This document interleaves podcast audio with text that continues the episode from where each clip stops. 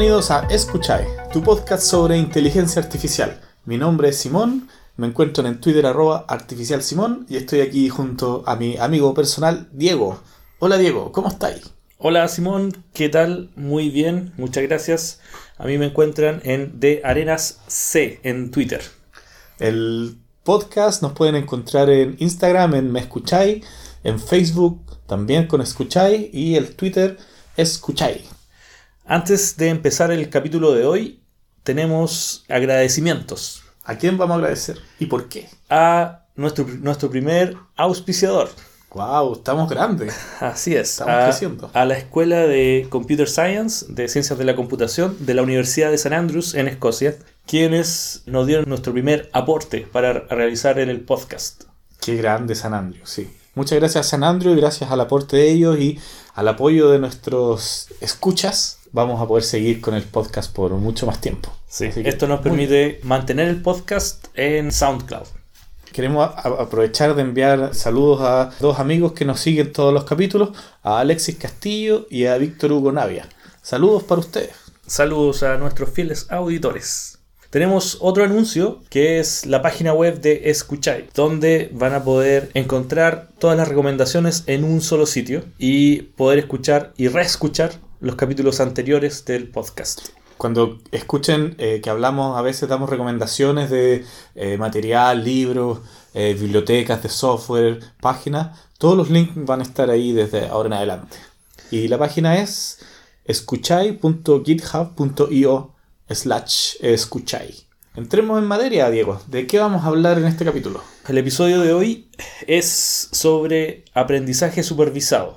Vamos a partir con un par de ejemplos para dar un poco la idea. ¿Ya? Y es un tipo de aprendizaje donde se le enseña a una máquina a responder de alguna forma basado en datos de ejemplos que se le, que se le han proporcionado. Por ejemplo, en visión, que cuando hemos hablado muchas veces del famoso gato, le das una imagen a un, a un- programa y él te dice si es que hay un no un gato en esa imagen. Eso se aprendió basado en muchos ejemplos que se le dieron de imágenes donde habían y donde no habían gatos. Y cada vez que se le daba un ejemplo, se le decía, aquí sí o aquí no, hay un gato. Otro ejemplo es eh, para obtener, por ejemplo, precios de una casa, donde tú puedes tomar todos los datos históricos de los precios de las casas eh, respecto, por ejemplo, a su eh, ubicación geográfica, al número de piezas, al número de baños, el número de pisos, etc. Y tú tienes todos estos valores históricos donde el dato del precio de la casa ya existe, ya es conocido, y tú puedes entrenar un sistema para saber ahora quizás una casa en un sector eh, con unas ciertas combinaciones que nunca habías visto en tu, en tu set de datos, te pueda decir, te pueda dar una, una idea de qué es lo que, de cuánto sería el, valor de la casa. Tenemos datos de entrada y queremos predecir algo que sabemos que sucedió y entrenamos un algoritmo, creamos un modelo para predecir este valor, este resultado final, que generalmente se llama variable objetivo o variable dependiente de las variables de entrada. ¿Qué tipo de problemas tenemos en aprendizaje supervisado? En general, se resuelven dos problemas, el de clasificación y el de regresión. ¿Qué, ¿Cuál es la diferencia? Clasificación es cuando queremos predecir o decir si un elemento del, del- un dato de entrada pertenece a una categoría que vendría siendo un valor discreto.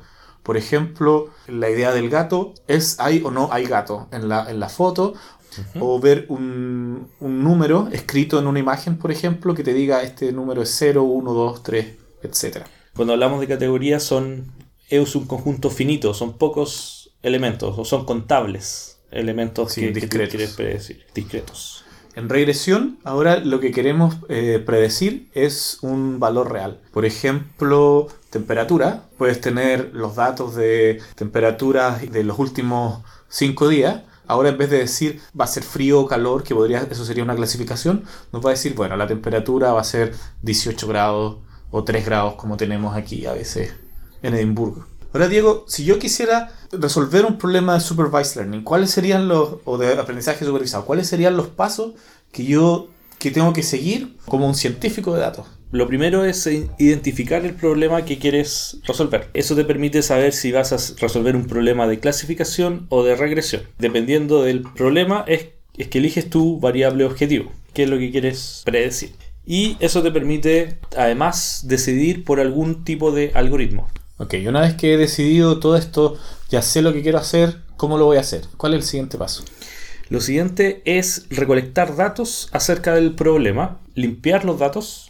Limpiarlo así, sacarle la basura. Exactamente. ¿Qué sería la basura? Serían elementos que te, te- te podrían desviar de tu resultado. Por ejemplo, eh, los outliers. Están fuera de la distribución. datos fuera de rango o pueden ser datos erróneos o a lo mejor en tus datos hay algunos datos perdidos que no, que no, no hay una marca para, para ellos y puedes decidir si eliminar el registro completo o solamente el dato para esa variable. También digitalizar tus datos. Eh, por ejemplo, si tienes un sonido, una canción, un audio, tienes que transformarlo a bits de alguna forma. Exactamente. Y separar esos datos en un conjunto de entrenamiento, un conjunto de validación y un conjunto de test. El siguiente paso que tienes que hacer es crear las características o features que te permiten modelar tus datos de entrada. Este tipo de creación de features es necesario en algunos de los, de los algoritmos, en otros no. Por ejemplo, las redes neuronales, eh, las Deep Neural Networks, no es necesario, pero en otros tipos de, de sistemas sí. Ahora, depende, ahora tienes que ser un experto y saber cuáles de las características eh, son las que te van a permitir a tu sistema aprender Generalmente uno empieza con las, con las features, con las características originales, pero hay una serie de pasos que te permiten generar features más, más interesantes para un algoritmo. Y ahí hay todo un tema que pueden investigar que se llama Feature Engineering, un conjunto de técnicas que te permite encontrar features que van a aportar más al modelo. Y luego de tener eh, los datos, generar las features, ¿qué es lo que hay que hacer? Ahora ya podemos entrenar nuestro modelo, obtener los, para- eh, los, los valores óptimos de los parámetros de nuestro modelo. Si hacemos algún tipo de sistema iterativo, como una red neuronal, podemos eh, entrenar el modelo. Si hacemos una regresión lineal, podemos obtener el, eh, la matriz con los datos, e invertirla y obtener los pesos necesarios. Claro. El entrenamiento del modelo se hace con el conjunto de datos de entrenamiento. Bueno, después de entrenar el modelo, lo que necesitamos hacer es validarlo. Y tú quieres evitar el overfitting, que es que este sistema sea muy bueno en predecir basado en los datos de entrenamiento. Si es que vemos que el, sistema sigue mejorando su performance en el de entrenamiento, pero no en el de validación, quiere decir que estamos haciendo overfitting y ya debemos eh, detener el, el entrenamiento. Nótese que los datos de validación no se ocupan para entrenar el modelo, simplemente para saber si es que estamos haciendo overfitting o no. Y está el tercer eh, eh, da- set de datos que es el de test. El conjunto de test básicamente es el único conjunto de datos que el modelo no ha visto. Entonces es el único que nos puede dar el rendimiento real del modelo en datos reales. Bueno, y esos son los pasos que después de tú seguir estos pasos deberías terminar con un sistema que ha aprendido a través de aprendizaje supervisado y ya estamos felices y lo podemos usar. Ahora, para entrar un poquito más en detalle, ¿cuáles serían los modelos matemáticos o algoritmos los más comunes que se utilizan en, en aprendizaje eh, supervisado? Por ejemplo, regresiones lineales, KNN, o árboles de decisión, naive Bayes o clasificación ingenua de Bayes, Sí, clasificador ingenuo de valles. regresiones logísticas, eh, Support Vector Machine, que también traducido al español suena horrible, máquinas de vectores soporte, y nuestras ya conocidas redes neuronales. Podríamos ahora explicar algunos de los conceptos relevantes en supervised learning, en, en aprendizaje supervisado. Por ejemplo, ¿qué tipos de variables eh, tenemos? Tenemos dos tipos de variables generalmente, una variable objetivo y variables independientes, que son las que usamos para entrenar, eh, que son las que conforman nuestro conjunto de entrenamiento. Otro de los conceptos interesantes, relevantes, son los espacios de posibles valores que puedan tomar los, estas distintas variables. Por ejemplo, el espacio de entrada es todos los, posibles valores que pueden tener nuestros datos de ingreso. Por ejemplo, si estamos trabajando con, eh, imágenes en escala de grises, tenemos valores eh, que pueden estar entre 0 y 255. Entonces, esto nos, nos dice cuál es nuestro espacio. Hay espacio para entrada, hay espacio de salida y, por ejemplo, también espacio de soluciones donde existen todas nuestras soluciones, eh, las posibles soluciones y tenemos que ir y encontrarlas ahí. Otro concepto relevante son las features o también mm, denominadas características o parámetros o metaparámetros. Y los parámetros y metaparámetros, eh, la diferencia entre ellos dos son que los parámetros son, los, son las variables que cambian cuando empieza el entrenamiento. Y los metaparámetros son variables que tú eh, seleccionas antes de empezar el entrenamiento. Por ejemplo, el número de neuronas en una red neuronal es un metaparámetro. y el peso entre una conexión entre dos neuronas, eso es un parámetro. Claro, los metaparámetros no van dentro del modelo, están fuera del modelo. El modelo lo que va a hacer es ajustar los parámetros y va a generar el aprendizaje, mientras que los metaparámetros son, son, son configuraciones que nosotros hacemos para que el modelo empiece eh, y se entrene. Ahora todo esto suena muy bonito, ya tenemos eh, esta ideal máquina que nos eh, clasifica los gatos, si es que hay un gato o no, entonces cada vez que tú tengas la necesidad de saber si hay un gato en tu foto, puedes usar Supervised. Pero ¿Cuáles son los problemas que ocurren generalmente o los desafíos que todavía existen en aprendizaje supervisado? Uno de los desafíos es el sobreajuste y el subajuste. El, sobreajuste es básicamente que el, modelo que entrenamos aprenda muy bien, a la perfección, los datos de entrenamiento. Los memorice, básicamente. Entonces, ¿qué consecuencia tiene esto? Es que cuando presentamos nuevos datos a, este modelo que aprende muy bien, generalmente no lo va a hacer tan bien con datos nuevos, porque el modelo va a estar siempre acostumbrado a los datos que se, memorizó. Otro de los desafíos en este tipo de aprendizaje es la generalización. Es decir, que nuestro sistema sea capaz de entregarnos datos sobre ejemplos que están lejos de la distribución de los datos con los cuales él se entrenó. Cuando resolvemos el problema de sobreajuste, estamos en cierta medida resolviendo el problema de generalización, que el modelo sea capaz de generalizar la solución que, aprende, generalizar a datos que nunca ha visto antes, o que y que son parecidos con los que se entrenó, pero, pero no precisamente eh, los mismos datos. Otro de los desafíos es cómo validamos el modelo. Ya dimos una, idea de cómo validarlo a través de estos distintos, este set de validación y este set de testing que, tenemos. Pero también existen otras formas como el cross-validation. Esa forma de dividir en tres conjuntos de datos es el holdout. Y cross-validation eh, o validación cruzada es básicamente se divide el conjunto de entrenamiento y se ocupa se ocupan todos los datos para entrenar y para validar al mismo tiempo. Se divide el conjunto de entrenamiento en, varias partes y cada vez que se entrena se deja una de esas partes afuera del entrenamiento. Esa parte que dejamos afuera es la que se usa para validar. En la siguiente iteración se deja una segunda parte afuera, que no es la misma que la primera, eh, y se ocupa el resto para entrenar y eh, la, parte que dejamos afuera se, ocupa para validar. Y así n veces. Y al final el, promedio de los conjuntos de validación es el, rendimiento o el resultado del, modelo. Bueno, hemos visto aquí, hemos tratado de dar un, un, poco más de detalles sobre aprendizaje supervisado. Es un tema también muy extenso, nos quedan varias cosas en el tintero.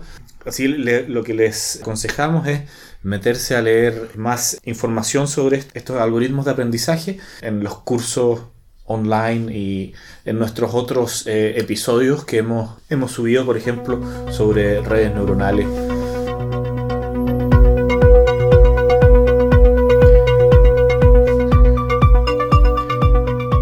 Hasta ahora hemos conversado y dado ejemplos de uso de inteligencia artificial y machine learning en ejemplos de uso positivo, con, buenas intenciones. Pero nos encontramos con que la inteligencia artificial también puede ser utilizada con fines negativos. ¿Nos puedes comentar un poco más sobre eso, Simón? Claro, Diego. Eh, por ejemplo, como toda tecnología, puede ser usado para fines positivos y negativos, lo que queda a la decisión de la persona que lo está usando podemos recordar lo que pasó con OpenAI, que creó un generador de contenido basado en, una, en par de líneas de texto, las cuales podía crear eh, historias o noticias que, parecían escritas por, una persona. ¿Por qué no quisieron entregar este, este modelo, liberarlo al mundo? GTP2. Era pues, exactamente porque pensaban que se podía usar para generar fake news. Ahora pasó el tiempo, lo han, eh, lo han hecho público, tú lo puedes descargar, puedes generar noticias eh, o puedes generar cualquier tipo de artículo eh, que son bastante entretenidos de, de leer. Sí. Pero existe la posibilidad de que pueda usar, ser usada para, para este idea de fake news. Otro de los puntos negativos donde se puede usar esta tecnología es el manejo de armas de forma autónoma. Lo que podría, eh, por un lado, dejar la decisión de jalar el gatillo de un arma, de disparar contra un ser humano, en las manos de una, de una máquina. Lo cual obviamente tiene comportamientos, eh, componentes de que debemos eh, como sociedad trazar líneas donde esto esté dentro o fuera de, de las morales que queremos en nuestra, en nuestra sociedad. Exactamente. Eh, en 2015 eh, se hizo una carta abierta don- que fue firmada por muchos investigadores y científicos famosos, entre ellos Stephen Hawking, con el fin de evitar el- la proliferación de armas autónomas. Y sabemos que hasta ahora eso no es posible. O sea, la tecnología está, pero no es posible por los países eh, utilizar eh, armas autónomas en, en conflictos, conflictos armados. bélico. Eh, otro de los usos negativos que se le ha dado ha sido con la generación de eh, lo que se llamaba el Deep Nude, que era un sistema que era que es capaz de poner la cara de cualquier persona en el cuerpo de otra persona. Eso puede sonar como algo eh, muy útil, por ejemplo, en el cine, eh, lo hemos visto en películas donde actores muertos salen interpretando nuevos eh, papeles que nunca, nunca hicieron cuando estaban vivos, pero también se puede usar de forma negativa, que es en el caso donde que hemos visto que algunas actrices las colocan en cuerpos de, de mujeres desnudas, obviamente violando su privacidad. Finalmente, como te decía, las herramientas, las tecnologías que creamos como humanidad dependen de nuestra moral, qué uso le vamos a, dar o no. Y en inteligencia artificial estamos viendo ahora cada vez más donde trabajamos más cercanamente con sociólogos, con gente de, que ha estudiado filosofía también, eh, para poder llegar a un consenso y ojalá trazar líneas y leyes que no permitan el uso negativo de nuestra de esta tecnología. Llegamos casi al final del episodio del día de hoy y tenemos las recomendaciones de la semana. Yo los voy a dejar con un blog slash eh, mailing list de noticias de inteligencia artificial. Eh, la gracia es que tú te inscribes en el mailing list y te manda un resumen de las noticias una vez por semana, de noticias sobre inteligencia artificial, y viene escrito en un lenguaje eh, bien sencillo, nada técnico, y te permite mantenerte al día. El, el- el blog se llama Import AI y la dirección es jack-clark.net y donde se pueden registrar. Ok, en inglés. Está en inglés, sí. La recomendación que traigo esta semana es una plataforma llamada OpenML que básicamente busca ser un repositorio de datos y de modelos y de benchmarks de, de modelos.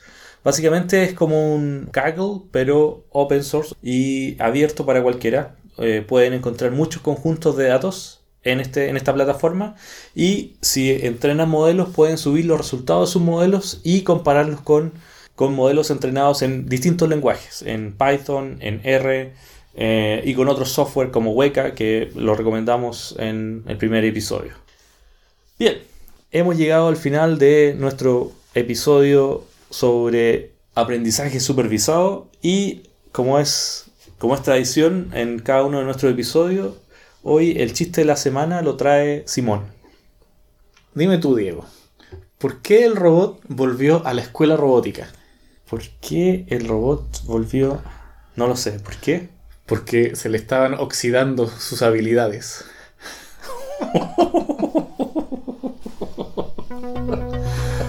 Chao amigos, nos vemos en la próxima. Muchas gracias. Hasta la próxima.